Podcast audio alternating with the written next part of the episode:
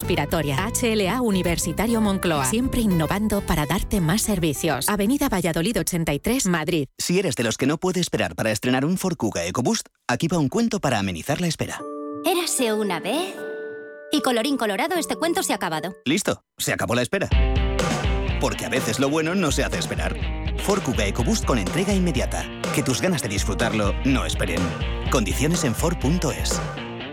Inversiones inmobiliarias Grupos Eneas, cesiones de créditos, inmuebles en rentabilidad, compra, reforma y venta. Infórmese en el 91 639 0347 o en info@eneas.com. Inversiones inmobiliarias Grupos Eneas. Antes de que amanezca te acompaña, escucha y ameniza las mañanas en Radio Intereconomía. Antes de que amanezca, con Guillermo Sancho Muela, de martes a viernes, de 6 a 7 de la mañana, en Radio Intereconomía.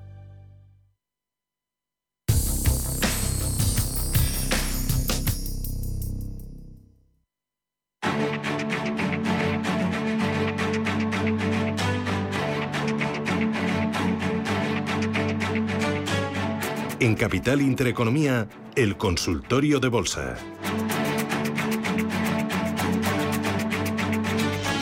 Hoy con Miguel Méndez, analista independiente. Tenías algo pendiente, ¿verdad? Sí, teníamos que responder sobre. Ponte sobre, bien el micro. Sobre System 1, que nos había preguntado un oyente. Estaba viendo aquí los fundamentales. a- a- la verdad es que ha presentado resultados pues, eh, hace una semana aproximadamente. No es muy positiva la evolución que yo veo. A nivel fundamental tampoco le puedo comentar mucho, ta- tampoco hay muchos datos. Está, el income todavía es negativo, es una compañía de unos 500 millones de, market cap. De momento, mientras aquí no se superen niveles de seis y medio, eh, siete, yo es que no tomaría posiciones aquí. No sé si está dentro. Es una compañía de marketing americana, pero fíjese la estructura, es decir, poco podemos hacer aquí. Eh, esto mientras no supere estos dos niveles, nada. Y a nivel a nivel cuentas, incluso me cuesta ver la información cuando cuando no puedes ver mucha información. Es que la compañía reporta lo justito y poco más, ¿no? Así que de momento poco le puedo decir aquí. Vale, vamos con notita de voz. Hola, buenos días. Soy Luis de Lugo. Quería consultar al analista los siguientes valores. Bankinter, Siemens Gamesa, Inditex, para saber si es el momento de mantenerlos o vender. Llevo con ellos ya desde el 15 y quería saber qué posición optar. Muchas gracias. Bueno, Siemens Gamesa tiene la OPA encima, ¿no? Sí. Que acuda a la OPA. Que acuda, porque está plana, fíjense el gráfico, esto no, aquí está sujeto al precio de la OPA y condicionado por, por lo tanto tú lo has dicho estupendamente bien. pon. Bank Inter, Inditex lo has mencionado antes, pero ¿qué hace con ellas? Eh, Desde 2015, ¿las Que vende? las mantenga, Ah, ahora que las mantenga, sí. Sí, porque yo creo que el IBEX va a seguir mejorando. Hemos visto, la evolución ha sido positiva esta semana en cuanto el mercado americano ha empezado a mejorar, por lo tanto, que espere a ver si llegan a la zona de 24. No, no las vendería ahora. Y Bankinter no tiene mal aspecto. Yo creo que de los bancos, de los bancos nacionales es el que mejor aspecto tiene. Fíjense aquí esta estructura que podríamos po- podría dibujar un, un triángulo ascendente que se está formando. La resistencia está muy clara en los entornos de 6, pero me da la sensación que tanto llamar a la puerta del 6 va a acabar rompiendo y podemos ir a buscar niveles de 6.30, 6.40. Por lo tanto, dentro de la banca, que no es tampoco mm, lo que más, más, más me gusta, pues Bankinter y Caixa yo creo que son los que mejor lo están haciendo. A través del canal de YouTube dice mm, eh, uno de los oyentes, toma verdura, se llama toma verdura. Ethereum, resistencias. Vamos con el Ethereum. De momento el Bitcoin no logra romper los niveles de 20.000, le está costando muchísimo. Fíjense qué, qué estrecho está, esto es rarísimo con la volatilidad que tienen las criptos, qué estrecho está el rango en el último mes, que prácticamente está muy claro, el soporte está en la zona de 1270 y la resistencia está en los 1400 y de ahí no nos movemos. O sea, ¿Por dónde va a romper? Espero que por arriba y pienso que por arriba, pero fíjense este triángulo simétrico que al final acabó rompiendo por abajo, se ha creado este lateral muy estrecho Y ahí estamos, 1.400 por arriba, 1.270 soporte. También a través del canal de YouTube eh, dice, el cuidador de la bolsa se llama Berkshire Hathaway, eh, Alibaba y Meta. Dice, enhorabuena, Intereconomía, buenos días, puede analizar análisis de estos tres valores. ¿Por cuál empiezas? Vamos con Meta y con, Vale. y con Alibaba. Que las tienes más a mano. Sí. Bueno, el caso de Meta, que la sigo a diario, es que la caída ha sido brutal. O sea, eh, es de, de las grandes es la que... Peor 60 y pico en el año, ¿no? Sí. Y, y a mí, mm, aquí reconozco que me he equivocado porque es un valor que me encantaba incluso a lo largo de todo el ejercicio, pero el goteo es, es, es impresionante. Va a tener mucho que decir el metaverso, donde está metiendo un montón de dinero. Y yo creo que al final va a tener éxito, porque al final son los que los que están metiendo dinero y van a saber cómo funciona. Van a ser prácticamente los. van a tener monopolio. Bueno, esta semana ha rebotado desde la zona 123 a cerca de los 140. No está mal el rebote porcentualmente hablando. Siguiente nivel a vigilar, pues niveles de 150. Me da la sensación que está a muy buen precio para tomar posiciones a medio plazo. Hay que tener un poco de corazón, pero fíjate, Susana, esto es una serie bajista, pero es meta. No estamos hablando de ningún chicharro. Por lo tanto, ¿cómo va a estar esto dentro de tres o cinco años? Me gustaría saberlo porque yo creo que el precio puede ser muy, muy atractivo. Vale. Y luego Alibaba. Pues es que fíjense dónde estamos. Es que estamos en la zona de soporte de los 76. ¿Qué va a pasar con los retailers cuando den resultados? ¿Tú qué crees que va a decir Amazon o Alibaba? Que van a recortar beneficios. El tema muchas veces ya no es que salgan buenos o- malos intrínsecamente, porque los resultados de ahora están saliendo malos, intrínsecamente hablando, los de los bancos ayer, etcétera. Pero como las estimaciones de los analistas ya vienen recogiendo la situación en la que estamos y mejoran, pues sí, son malos, pero son mejores de los malos que nos habían dicho, con lo cual el mercado se lo toma bien. Zona de soporte 75 clave, mercado chino que está súper devaluado, pero podríamos hablar de un montón de series. Eh, aquí debería rebotar y deberíamos por lo menos ir a buscar niveles de al menos 87 en primera instancia y luego de los 95. Zona de soporte, yo no me fío mucho. Yo no tomaría posiciones aún aunque esté en soporte. Si está dentro, a mantenerse dentro y a morder los dientes y esperar. Pero muy importante lo que ocurra en resultados y sobre todo vamos a ir viendo los retailers grandes ahora cuando empiecen a publicar las cuentas. Vale. Tengo otra nota de voz, vamos con ella. Eh, hola, buenos días. Esta es una consulta para el señor Méndez. Eh, querría tres acciones de, del mercado americano para entrar. Eh, por favor, si puede dar los tickets y, y sus soportes. Gracias. Tres acciones para entrar. Bueno, a mí me gusta, todas las semanas la digo, me gusta Adobe, creo que lo va a hacer muy bien y después de esta caída es una oportunidad para entrar muy interesante. Niveles de 2.92, ha hecho sus compras, tiene prácticamente dos módulos bajistas completos, zona de soporte a niveles de 2.64. Adobe, buenos fundamentales, gap aquí a cubrir, valoración muchísimo mejor de lo que de lo que la tenía en 700 podríamos mirar el PER pero vamos mucho más reducido me gusta Zoetis eh, los productos veterinarios sigo pensando que van a dar muy buen resultado. Igual aquí tenemos la serie fíjense la creación de valor en, en esta compañía. Corrección corrección fuerte desde 250 hasta 140 estamos a 150 descuento. Esta serie va a seguir subiendo. Esto esto es un accidente y ahora vamos a ver la recuperación. Y para finalizar, como no puede ser de otra manera, Lululemon Atlética, que sigo confiando en ella fielmente y está a niveles de los 300 y para mí esta Mm. compañía creo que vale 500. Por Vale. lo tanto, los márgenes son los mejores del sector de ropa deportiva y del retail. A través del canal de YouTube de Radio Intereconomía preguntan también por Moderna. Bueno, toda- todas las compañías relacionadas con, con todo el tema de la vacuna, la verdad es que la han pasado muy mal. O sea, Codiagnostics, Novavax, Moderna, fíjense todo lo que subió. Claro, ¿qué va a pasar con esto ahora? Alguien técnicamente podría decir, mm, bueno, pues, pues, pues le toca rebotar, ¿no?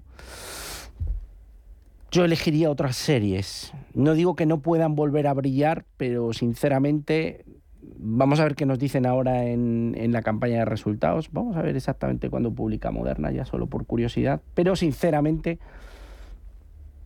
yo iría más a semiconductores, tecnología, software. El 3 de noviembre nos publica las cuentas. Que a Moderna, que no tiene unos fundamentales muy malos, de hecho tiene un PER niveles de 4, pero claro, el crecimiento de este año menos 66%, por lo tanto... Mira, uno de los oyentes dice, ¿podrías decirnos cómo te proteges contra las caídas si no te gusta utilizar stop y tampoco promedias a la baja? He dicho que sí que me gusta el promedio a la baja. Ah. Te lo he comentado antes. ¿Qué es lo que dicen? Sí, promedio a la baja sí. Lo que no me gusta es el stop. Vale.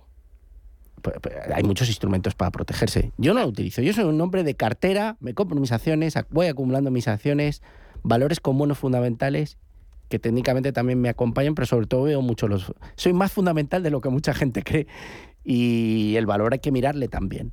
Es decir, hay que ver un poco en qué nivel de PER estamos, qué PEG, qué crecimiento, a cuántas veces venta se cotiza, en fin, hay muchísimos parámetros para mirar a nivel fundamental. El book value, cash flow, etcétera. Entonces, promedio en series que cumplen esos parámetros, sí, ideal. Y esa es la mejor manera porque al final, si la serie te da la razón a un plazo largo, pues, pues bueno. Yo respeto el trading, pero el trading de rayos a corto plazo es que en los años que llevo muy, he visto muy poquísima gente ganar, con lo cual y he visto sin embargo gente que ha aguantado turbulencias con carteras de medio plazo que ha ganado mucho dinero, por lo tanto confío más en el buy and hold que en el trading de rabiosísimo corto plazo. También depende del momento en el mercado. Hay veces que interesa más hacer trading o, hay que estar muchísimo más activo y, hay otros momentos que te interesa estar quieto. Vale, la última ya voy. Eh, es que tengo muchísimas a través del canal de YouTube, ahí y da gusto. Dice, si lo ha dicho él, ¿le gusta promediar? Bueno, qué lío nos hemos hecho, ¿no? O se han hecho ellos. Bueno, no pasa nada. Vale, vale, vale. Dice, hola, estoy en Belia eh, Farmamar y Berkeley. Ninguna me va bien, en todas pierdo mucho. ¿Vendo? Bueno, es que ha elegido, es que ha elegido empresas muy pequeñas. ¿A ti te gustan las empresas americanas? A mí me gustan las empresas americanas, pero eh, es que no quiero hablar mal de ninguna. Pero bueno, Farmamar está como está, todos sabemos cómo, lo que hay, muy especulativa y bueno, pues no sé, los máximos son descendentes no veo aquí muchas posibilidades en el corto, salvo que haya alguna noticia fundamental que catapulta a la compañía. Pero fíjense, triángulo descendente no hay buen aspecto. Es verdad que tiene una zona de soporte en 53. Melia, pues ahora estaba leyendo, según hacíamos la pausa, que es uno de los mejores años históricamente del turismo. La consejera delegada de Acor en el periódico. Fíjense, dos módulos bajistas muy claros, eh, niveles de 4 son soporte, prácticamente los tiene completos, a mí me da la sensación que debería recuperar al menos hasta esta zona, niveles de cinco y medio. Ojo, porque el turismo está muy barato. No hablo en, concreto de Solmelía, pero un Carnival, Royal Caribbean Cruise, Norwegian, todas las aerolíneas, eh, incluso algunas de hoteles, compañías de reservas, está, está barato. Los costes, pues están ahí. Eh, la confianza del consumidor, pues está abajo. Pero volverá a resurgir. Y Emilia, no, no es que me guste la serie, no me puede gustar, pero tengo confianza en que por lo menos veremos un rebote. Muy bien. Pues em, Miguel Méndez, analista independiente, un placer contar contigo. Gracias por acompañarnos y cuídate mucho. Hasta la pues, próxima. Pues muchas gracias. Adiós, Miguel. Chao, chao.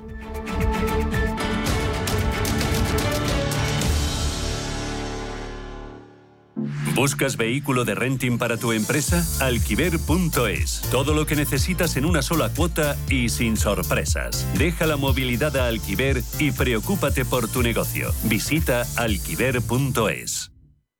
¿Estás comparando hipotecas? Hay matices que marcan la diferencia. Hipotecas Cuchabank. Consúltanos directamente.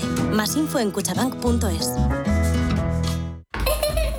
La familia es lo más importante y en todas surgen conflictos. Pero hay dos palabras que pueden hacer magia. Solo aquí en la mesa un filete más significa te perdono o te quiero. Seguramente la mesa de nuestras casas sea el lugar más tierno del mundo. El Pozo Tiernos, uno más de la familia.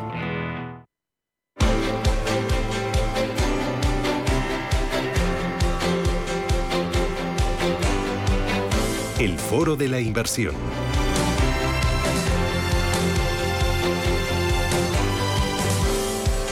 Hoy hablamos de planes de pensiones con Javier García Fernández, que es director de Velar Inversores. Javier, ¿qué tal? Buenos días.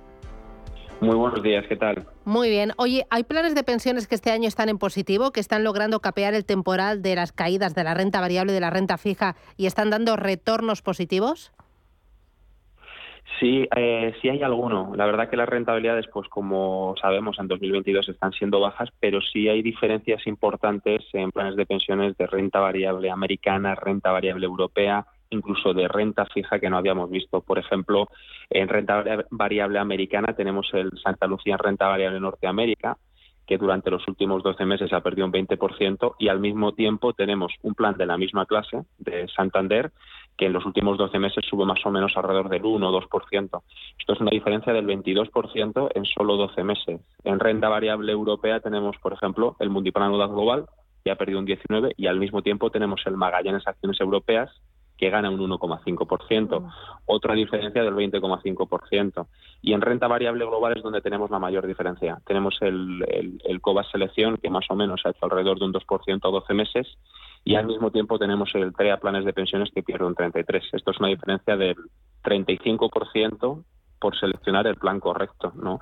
Eh, o sea, una persona que tuviera 100.000 euros en, en planes de pensiones estaría ganando, ahorrándose 35.000 euros en el caso, en solo 12 meses, en el caso de haber escogido el plan correcto. Qué dolor. Em, entonces, aunque el mercado sea el mismo, el activo sea el mismo, aquí lo importante es saber qué vehículo escoger, porque hay vehículos que operando con el mismo activo y en el mismo mercado tienen eh, resultados totalmente diferentes. Totalmente. Aquí la clave de todo es saber seleccionar cuál es el plan de pensiones correcto para el momento eh, en, el que estamos en la economía, ¿no? Por eso es muy importante que a la hora de seleccionar planes de pensiones trabajemos con una entidad que nos permita tener un abanico amplio de oportunidades en planes de pensiones, no trabajar con una entidad que te permita tener cuatro, cinco o seis eh, de la misma, digamos, de la misma entidad, ¿no? Nosotros en Velaria trabajamos con casi 200 planes de pensiones de las entidades más punteras en España, BBVA, MAFRE, AXA, Mutuo Activos, Renta 4, Banca Más, hacer Seguros, eh, bueno, y un sinfín de planes de pensiones, ¿no? Por eso podemos seleccionar los mejores planes de pensiones o los planes de pensiones con mejores perspectivas de rentabilidad o que están más adaptados a la situación económica actual. Eh, vosotros hacéis, eh, construís la cartera en planes de pensiones y luego hacéis un seguimiento continuo a lo largo de toda la vida de ahorro del cliente, sean 3, 5, 20 o 30 años. Sí, nosotros lo que hacemos cuando llega un cliente es escucharle con mucha atención, saber qué rentabilidad está buscando, qué necesita, qué volatilidad quiere asumir, cuándo va a rescatar los planes de pensiones y en función de todo lo que nos cuente nosotros construimos una cartera totalmente a su medida. Cuando digo una cartera totalmente a su medida, digo una cartera adaptada a sus necesidades económicas, básicamente. Y a partir de ahí lo que hacemos es un análisis de la situación de mercado y de los planes de pensiones, porque como digo, pues ya hemos visto que, fíjate, en renta variable global hay planes de pensiones con diferencias de rentabilidad hasta el 35%. Lo que buscamos es una selección de los planes de pensiones que creamos que van a dar más rentabilidad los próximos meses para incluirlos todos en su cartera.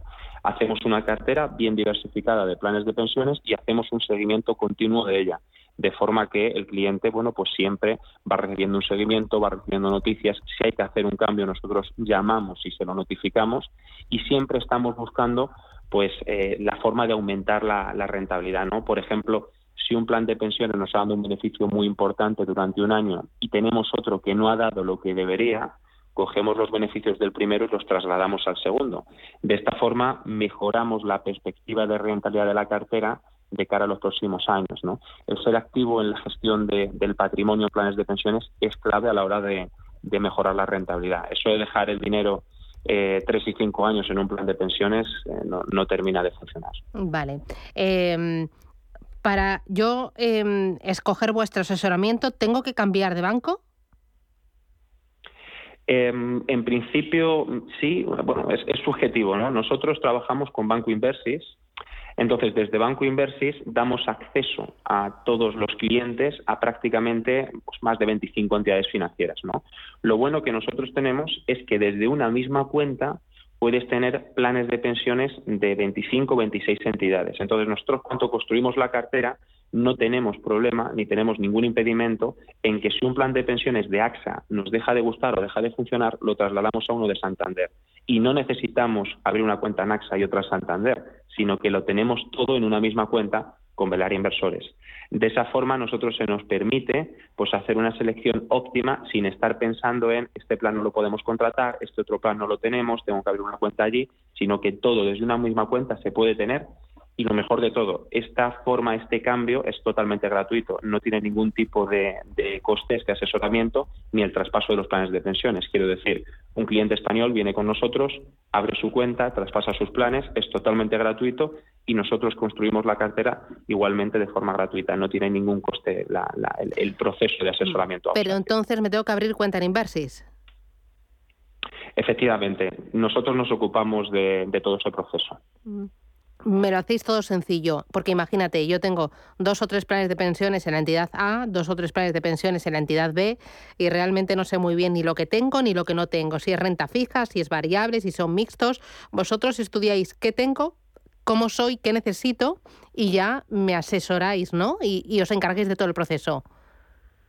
Efectivamente, nosotros hacemos un análisis muy detallado de las necesidades del cliente, valoramos la construcción de una cartera a partir de todos los asesores. bueno, lo que hacemos es construir o trazar una estrategia en función de tus necesidades. A partir de ahí abrimos tu cuenta, nos encargamos de todo el proceso, te vamos enviando toda la información y una vez que está la cuenta abierta y activa, traspasamos los planes de pensiones de dichas entidades a tu cuenta. Este proceso demora siete días hábiles y es totalmente gratuito. Eh, es un proceso muy sencillo que se hace de manera muy habitual y no tiene ningún coste. Una vez que llegan esos planes de pensiones a tu cuenta en Inversis, a partir de ahí es donde ya hacemos la construcción de la cartera de planes de pensiones. Pero ya digo, es un proceso muy sencillo y no tiene ningún coste, por lo tanto es muy interesante. Em, ¿Cuánto me cobráis vosotros? Me has dicho, sin ningún coste, ah, ¿no hay letra pequeña? No, no hay ningún tipo de letra pequeña. Todos los planes de pensiones en España tienen una comisión de gestión. En caso de renta variable suele ser más o menos del 1,5% anual, en la gran mayoría de los casos. Eh, lo que ocurre es que cuando un cliente viene con nosotros, esa comisión de gestión que ya paga en el plan de pensiones, la entidad donde está ese plan de pensiones tiene que repartir con nosotros una parte. Entonces, como nosotros ya recibimos esa parte, nosotros no cobramos absolutamente nada al, al cliente. Digamos que al que le perjudica que un cliente que está en Santander, me lo voy a inventar, venga con nosotros es al propio Santander, porque esa persona estaba pagando un 1,5 total para Santander, pero en el momento que viene con nosotros, Santander tiene que repartir con nosotros. Entonces, al que le interesa, esto es un movimiento muy interesante para el cliente, pero no para el banco, la entidad donde está. Porque cuando ese plan de pensiones de Santander llega con nosotros, nosotros lo diversificamos, no dejamos todo en un mismo plan, que es una situación por la que tienen, por la que pasan a día de hoy muchos españoles, que todo su dinero lo dejan en uno de los planes. Nosotros no hacemos eso tratamos los planes de pensiones como trataríamos una cartera de fondos de inversión. Que sí es verdad que nunca hemos entendido cómo un cliente puede tener 200.000 euros en fondos de inversión y 200.000 euros en planes, y en fondos de inversión tiene una cartera y en planes de pensiones tiene dos o tres planes que llevan tres o cuatro años en el mismo sitio. No, no tiene sentido. Con los planes de pensiones se puede hacer un trabajo igual o mejor que con los fondos de inversión. Y eh, me has hablado de un cliente de 200.000 euros. Imagínate que yo soy un cliente más pequeño, de 30, de 50.000 euros. ¿También puedo acceder a vuestros servicios? Sí, nuestro servicio se, puede acceder a partir de 40.000 euros aproximadamente. Hombre, si estamos cerca, pues también lo podemos coger. Pero sí pedimos un capital, un patrimonio mínimo en planes de pensiones. Pero bueno, eh, se puede ver. A partir de 30, 40.000 euros podemos eh, coger a un cliente para conocer más de vosotros, de velar inversores, saber cómo trabajáis, qué tipo de entidades son con las que eh, trabajáis, qué tipo de fondos de inversión, em, ¿dónde os encuentro, Javier? Bueno, tenemos nuestra página web que es eh. Ahí salen eh, todos nuestros servicios, toda nuestra información, sale una serie de preguntas frecuentes donde todos los clientes pueden resolver sus dudas y ahí tienen nuestro contacto. Por tanto, simplemente es entrar, dejar el contacto, decir a la hora que quiere que le llamemos o llamar directamente y, a partir de ahí, bueno, pues eh, comentamos todo lo que todo lo que un cliente pueda necesitar. Muy bien, pues enhorabuena por el servicio, por la selección, por el asesoramiento continuado y por ser una auténtica guía en el ahorro a largo plazo, en el ahorro para la jubilación. Javier García Fernández desde Velar Inversores, gracias, hasta pronto. Muchísimas gracias. Hasta pronto.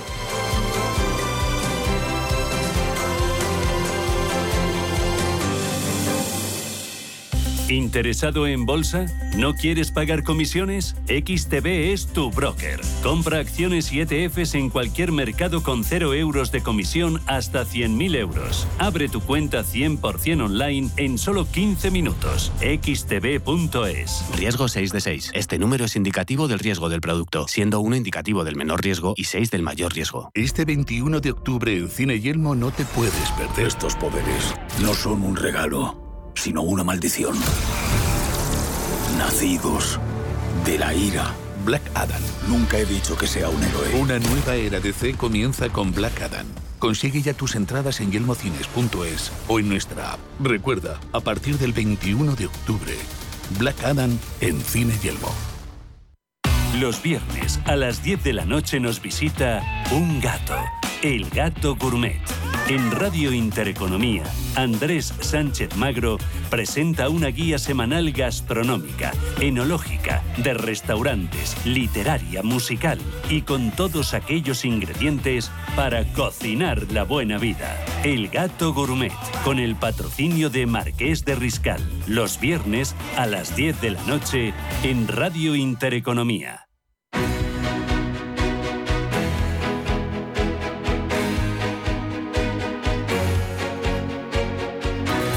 En Capital Intereconomía, Consultorio de Fondos. Consultorio de fondos, hoy con eh, Héctor Chamizo, que es periodista especializado en la industria de fondos de inversión. Héctor, ¿qué tal? Buenos días. Hola Susana, ¿qué tal? Buenos días. Bueno, con esto repasamos algunas de las noticias importantes que está generando la industria y damos consejos. Escribía recientemente en Forbes un artículo muy interesante que hablabas de proteger las inversiones ante la depreciación del euro. Em, eh, ¿Todavía puede bajar mucho más el euro? ¿Puede subir mucho más el dólar? Bueno, si nos fijamos en factores eh, tanto fundamentales como técnicos, sí que nos indicaría que esa tendencia sigue sigue adelante, ¿no? Y sigue sigue vigente. Lo cierto es que eh, yo siempre he dicho también, en, cuando he analizado un poco toda esta situación, que, que, este movimiento a la baja también en algún momento puede frenarlo el Banco Central Europeo de alguna manera, como también han hecho otros bancos centrales. Lo que pasa es que es tanta la fortaleza del, dólar, si nos fijamos además en el dólar index, el comportamiento que ha tenido no solo con el euro, sino con el resto de las divisas de más importancia en, los mercados desarrollados, pues eh, esa fortaleza parece que no va a parar. Eh, si nos fijamos además en el nivel de liquidez que tienen los gestores de fondos, como hemos visto en la última encuesta de Bank of America, estamos en los mayores niveles de liquidez desde el 2001, con lo cual eh, ya más liquidez la mayoría en, dólares, ¿no? Para protegerse ante esta inflación tan tan fuerte. Por tanto, liquidez, la liquidez, el cash, se está convirtiendo en el rey ahora mismo por parte de los gestores de fondos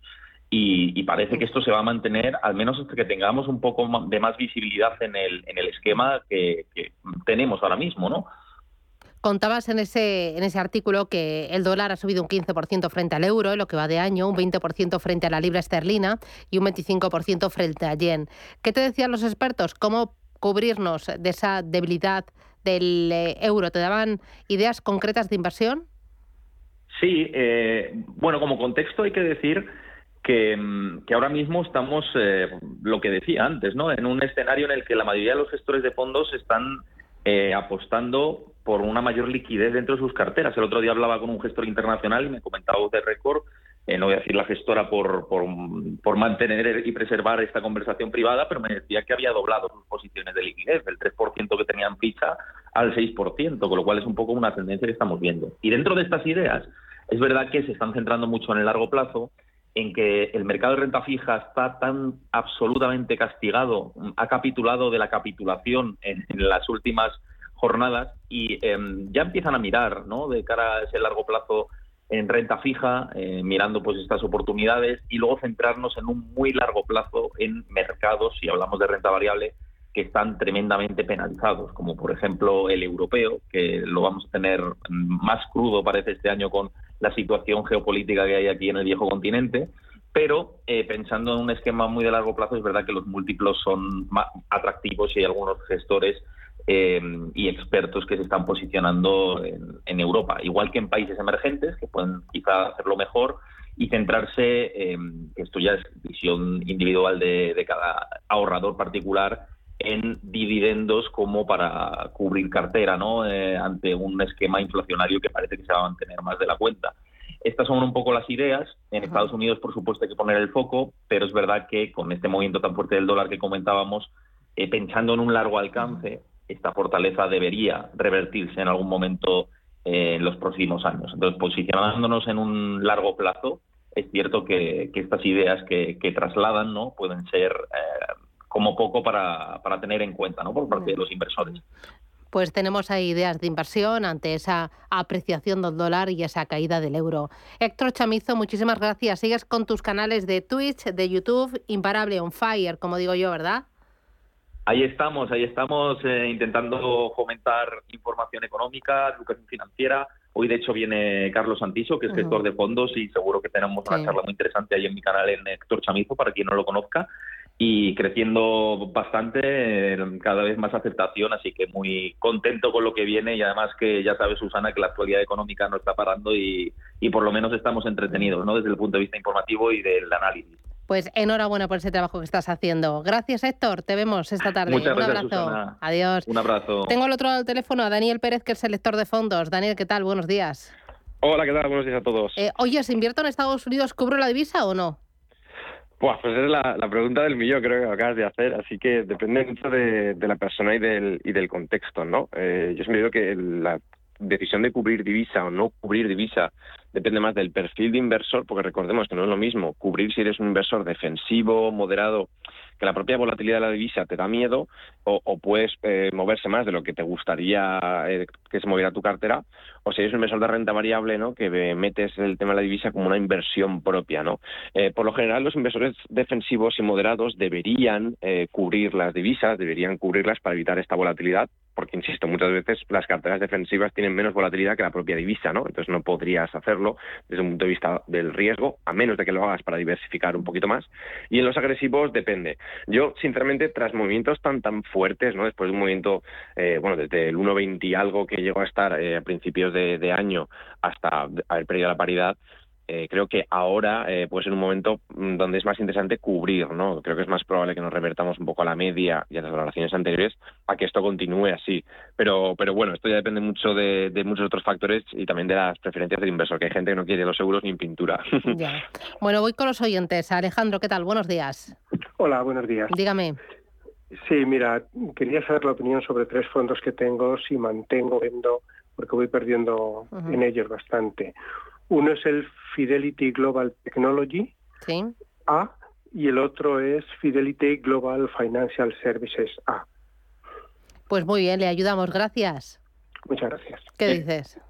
Vale, sí, el primero es el, un fondo tecnológico de Fidelity, eh, bueno, es de los más famosos eh, que tiene la, cara e incluso de los más famosos dentro de, la gama de tecnología.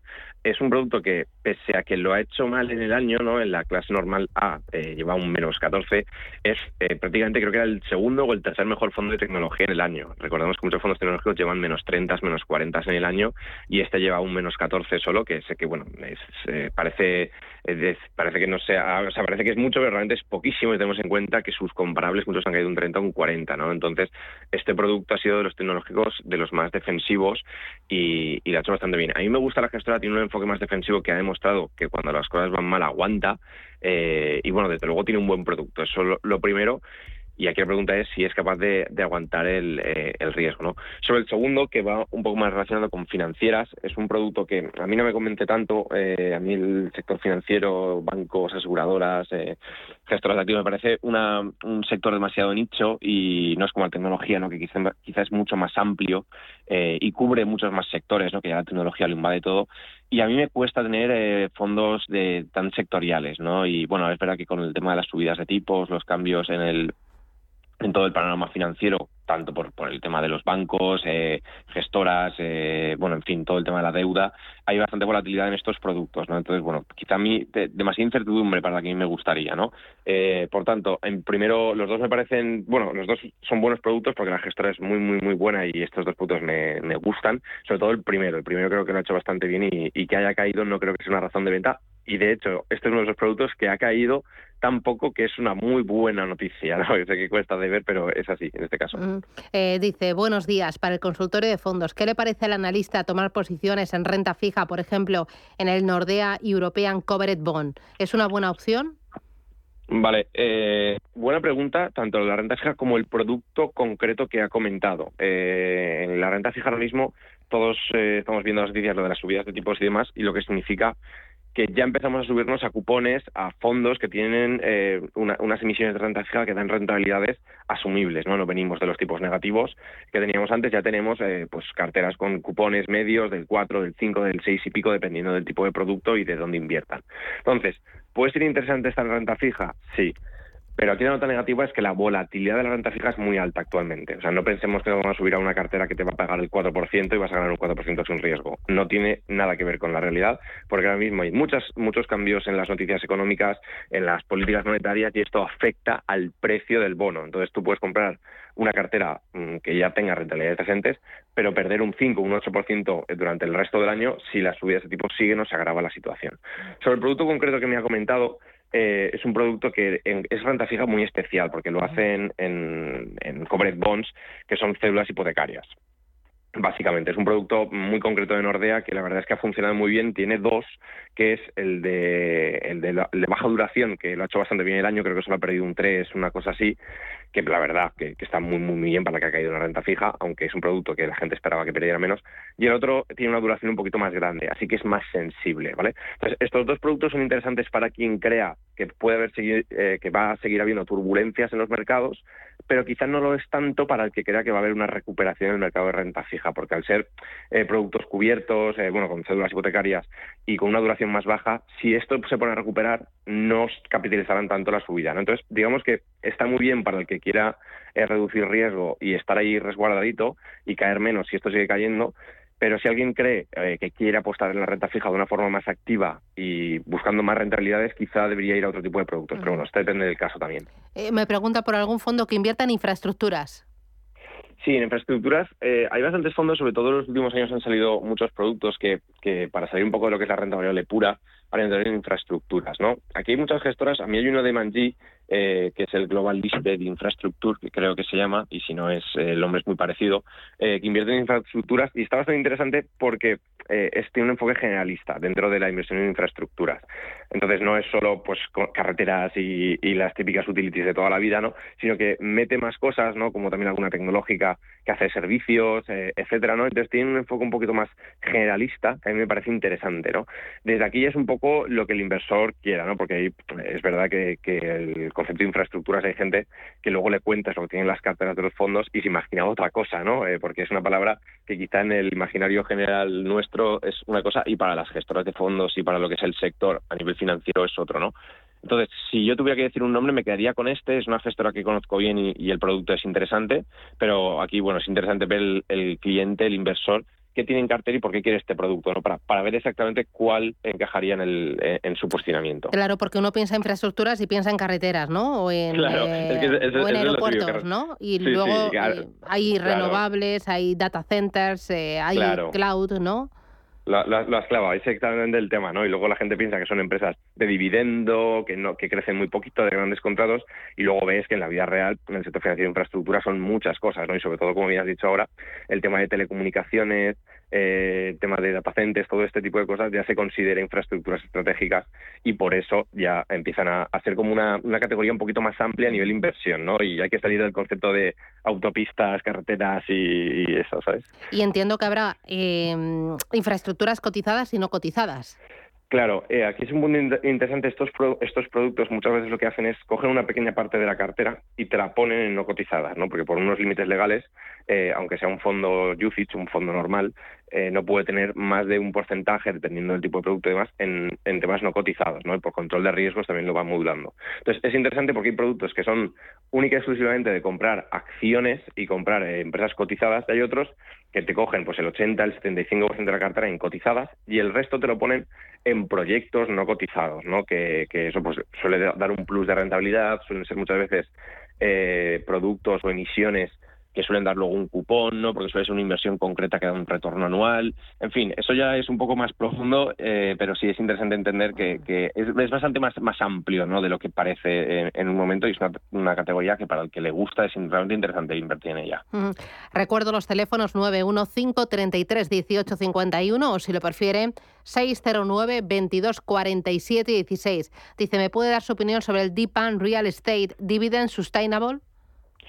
Sí, eh, yo, fíjate, eh, todos los de real estate en general, aquí lo primero que le puedo decir es que es interesante entender si estos fondos de real estate se posicionan más en tema de centros logísticos empresarial o en lo que es residencial puro. Esa es la principal vía de, de diferencia en este caso, como ha dicho que es de, dividendo, entiendo que estará más enfocado, no conozco el detalle, pero entiendo que estará enfocado al tema de almacenes, centros logísticos, comerciales y, demás, que es lo que suele ser lo habitual. Eh, entonces, el inversor yo le recomendaría, lo primero, ver si tiene sentido en la cartera tener esto. ¿Y, ¿Y por qué suelo decir esto? Porque el inversor español en general tiene mucho inmobiliario en general, ¿no? Entonces yo muchas veces le pregunto a los inversores si tiene sentido que una persona que, que tiene cierto patrimonio, que ya invierte, que tiene varios pisos o que tiene inversiones inmobiliarias, meta en su cartera financiera inversiones inmobiliarias que tendrán más correlación con las suyas, ¿no? Es una reflexión que es interesante porque muchas veces luego la gente dice, Ay, pues no, pues ¿para qué voy a hacerlo, no? Eh, dicho esto, eh, los productos de, inmobiliario que son de este tipo de centros residenciales y más son están muy enfocados, como el propio nombre había indicado, al pago de dividendos o de, o de cupones, ¿no? Esto puede ser interesante para, para personas, ¿no? Porque para ciertas personas, porque bueno, igual tu inversión tiene un retorno un poquito más pequeño a largo plazo, pero tienes pues un retorno trimestral, trimestral, dependiendo de cómo haga el pago la gestora, en formato de dividendo, ¿no? Entonces, bueno, hay gente que busca rentas y estos productos, bueno, igual que muchísimos fondos de reparto, pueden ser interesantes para otras personas. Vale, otro de los oyentes me pregunta por dos fondos de inversión, que me dé esta opinión. Dice Allianz Global Investor Fund y eh, el Buy New York Melon Block Chain Innovation Fund. Del primero creo que el nombre no está completo porque... falta algo, ¿no? Sí, falta. Allianz Global Investor, esa es la gestora, ¿no? Claro, eh, ahí, falta el nombre. Entonces ahí si nos puede dar más datos, genial. Vale, vale. Si no, el de blockchain de Vanilla Melon.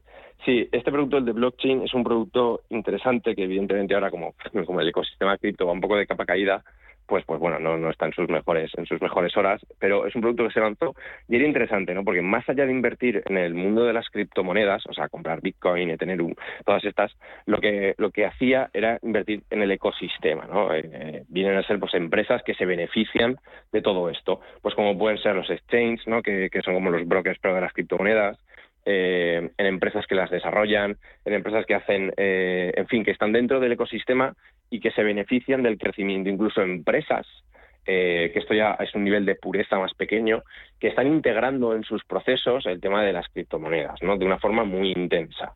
Pues una empresa que se dedique a cualquier sector, pero que ya empiece a meterse en este mundillo y sea pues una especie de pionero, ¿no?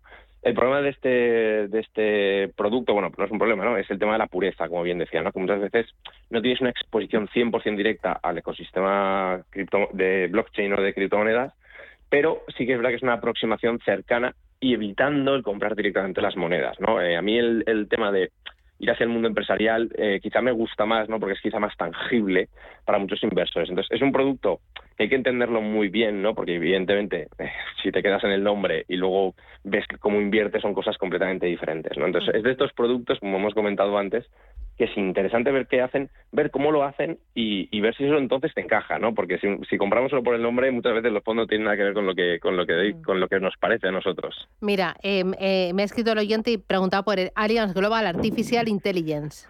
Vale, no, sé por qué me lo me imaginaba. ¿eh? este, este es un fondo bastante, bastante famoso de inteligencia artificial de Allianz. Yo lo conozco bastante bien es un producto que me gusta mucho porque tiene eh, un enfoque generalista dentro de la inversión en, inteligencia artificial. ¿Por qué digo esto? Porque muchas veces pensamos que un fondo de inteligencia artificial solo compra empresas pequeñitas que desarrollan software y cosas así, y este tiene un enfoque generalista. De hecho, tiene empresas como Disney o John Deere, que es el fabricante de tractores, eh, porque en su empresa están mejorando mucho el crecimiento, optimizando costes y sacando productos nuevos gracias a la inteligencia artificial. ¿no? Entonces, digamos que tiene un enfoque generalista eh, a esta para, para, para esta temática. A mí es un producto que me gusta mucho por eso, ¿no? porque es un producto que eh, realmente estás comprando una cartera de crecimiento, estás comprando una cartera con toques eh, de inteligencia artificial, pero no es eh, drogadura, por así decirlo. ¿no? Eh, es verdad que es un producto que este año pues, ha sufrido, creo que llevaba un 25, un 28% de, de, de caída en el año, pero bueno, al final estamos comprando esto, pues empresas que tienen un nivel de pureza variable. Es verdad que tienen grupitos de empresas que sí que son muy puras en el sentido de que sí que se dedican exclusivamente a esto y muchas otras como las que he comentado no Disney etcétera que su impacto es más pequeño pero es cierto que va a ser un catalizador eh, en el futuro, ¿no? Probablemente, pues, por ejemplo, el caso de Disney, el tema de edición de películas, el tema de los parques de atracciones, eh, el trabajar los datos, todos los datos que tiene Disney, que es una barbaridad, eh, pues eso va a mejorar el retorno futuro y por eso la meten en cartera, ¿no? Entonces, bueno, a mí me parece que es un producto que es interesante, hay que conocerlo y es de estos fondos que, que está sufriendo este año, como todos los growth, pero bueno, un producto que a mí me parece que tiene toques interesantes, ¿no? Una temática de futuro, una cartera que tiene sentido y, y bien construida. Bueno, te voy a poner a prueba. Eh, pregunta de los oyentes. Prepárate. El por ello, venga. Global X Lithium and Battery Tech, ETF. Madre, mía, la gente, qué, cosas compra. vale, sí, eh, por, lo, lo, que ¿Lo conoces? ¿Un ETF Global X o Global X? Sí, Global X es como la gestora. Sí, sí, Lithium and Battery Tech. Sí, te, aquí es interesante porque si fuera solo el litio mm, me quedaría, pero como ha puesto de las baterías, es una temática que sí que conozco. no Hay varios ETFs, tanto de GlobalX como de Wisdom Free y de alguna gestora más, que, te, que, apuestan por el tema de las baterías, de la eficiencia energética y, del movimiento de energía en general, ¿no? Ahora, pues quizá el ejemplo típico es Tesla, ¿no? Tesla hay muchos productores de, eléctricos y demás, pues el tema de las baterías, eh, de carga, recarga, eficiencia, es muy, muy, muy interesante y hay ciertas materias primas que están asociadas a este tipo de, de inversiones, ¿no? Entonces, digamos que está viendo pues, una temática nueva de inversión que es aprovecharse de que tiene que mejorar todo esto para que muchos otros productos funcionen. No es como una eh, compra indirecta al crecimiento de este tipo de productos, ¿vale? En este caso en concreto no lo conozco porque pues, no conozco el detalle del producto, pero como he puesto lo de litio, imagino que será un híbrido, ¿no? Que invertirá tanto en materias primas como en, la, como en el, lo que son las baterías. Pero bueno, eh, aquí lo, interesante es conocer en qué consiste la temática y ver si el inversor cree en ella, porque todos los temáticos hay un componente muy fuerte de que tú creas en la temática, estés cómodo con ella. Y en este caso a mí me parece interesante. Lo que pasa es que hay que mirarla muy bien porque es muy, muy, muy nicho, un sector realmente pequeño y, bueno, hay que ir con cuidado en estas cosas. Vale, oye, y ya la última. Dice, ¿me podría dar algún nombre de fondo de renta fija a muy corto plazo? Un fondo monedero que llaman. Sí, vale. Entonces, monederos, eh, buen matiz el último punto, ¿no? Porque no es lo mismo renta fija a corto plazo que monetarios o monedero. Eh, yo como monetarios, o a mí hay uno que siempre me ha gustado, que es el, que se llamaba renta 4 monetario, que se llama renta, eh, renta 4 renta fija a 6 meses. Creo que se llama a corto plazo 6 meses.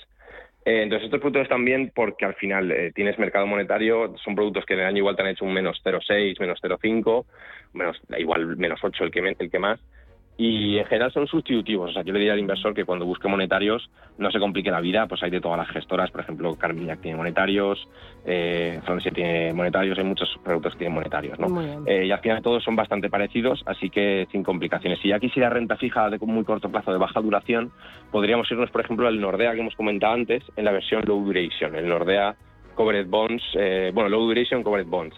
Pero si quieres monetarios, este, el renta cuatro, renta fija seis meses, la verdad es que me gusta bastante. Estupendo. Bueno, menudo repaso hemos hecho hoy, ¿eh? ¿Te quejarás? Pues sí, ¿eh? Sí, hay, nivel, hay nivel. sí, sí, Daniel Pérez, selector de fondos. Gracias, cuídate, un abrazo.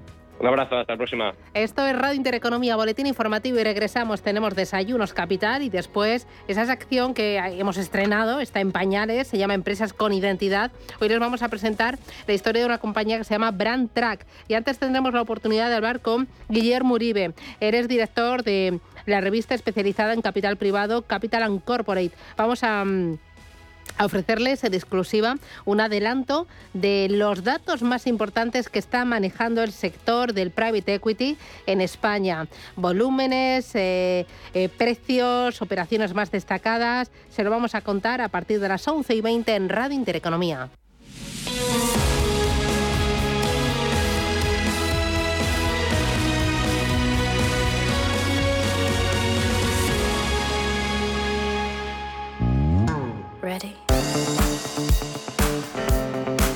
Si quieres ahorrar como nunca en tu compra diaria, no te pierdas la semana de los ofertones de Hipercor y de supermercados del Corte Inglés hasta el 19 de octubre, porque te llevarás a casa más que ofertas, ofertones, en una semana de ofertas insuperables en productos de alimentación, droguería y perfumería. Por ejemplo, el jamón de cebo ibérico 50% raza ibérica de leite de alacena pieza de 7 kilos por solo 99 euros. Ofertón, ¿verdad? Y tienes los filetes de pechuga de pollo a 6,95 euros el kilo. Y además, en la semana de los ofertones de Hipercor y de supermercado del Corte Inglés, tienes un 15% de regalo en todas tus compras de frutería, carnicería y pescadería superiores a 20 euros. En todas. Siete días irrepetibles para llevarte a casa auténticos ofertones. Recuerda, solo hasta el 19 de octubre en Hipercor y en el supermercado del Corte Inglés, en tienda, en la web y también en su app. Consulta condiciones de la promoción. Musiconomía un programa musical con otra perspectiva. Los domingos a las 8 de la tarde en Radio Intereconomía, Álvaro Martín Cicero invita a músicos para que nos hablen de lo suyo y a la vez de tendencias, cómo se enfrentan a la industria musical, crowdfunding y naturalmente escucharemos sus creaciones. Musiconomía, un programa de música distinto. Los domingos a las 8 de la tarde en Radio Intereconomía. Radio Intereconomía. Eres lo que escuchas.